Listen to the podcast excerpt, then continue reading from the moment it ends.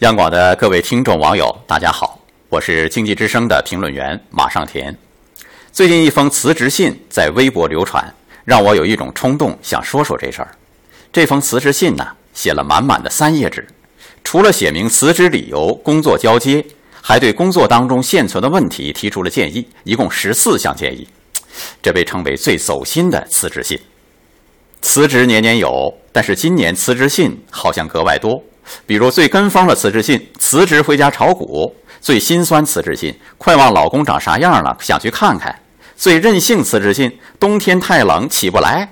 当然，还有那所谓最具情怀的辞职信，世界那么大，我想去看看。也许有人说，这是八零后、九零后员工太任性。你看，我们父母那代人，通常一份工作就干了一辈子呢。换个角度看。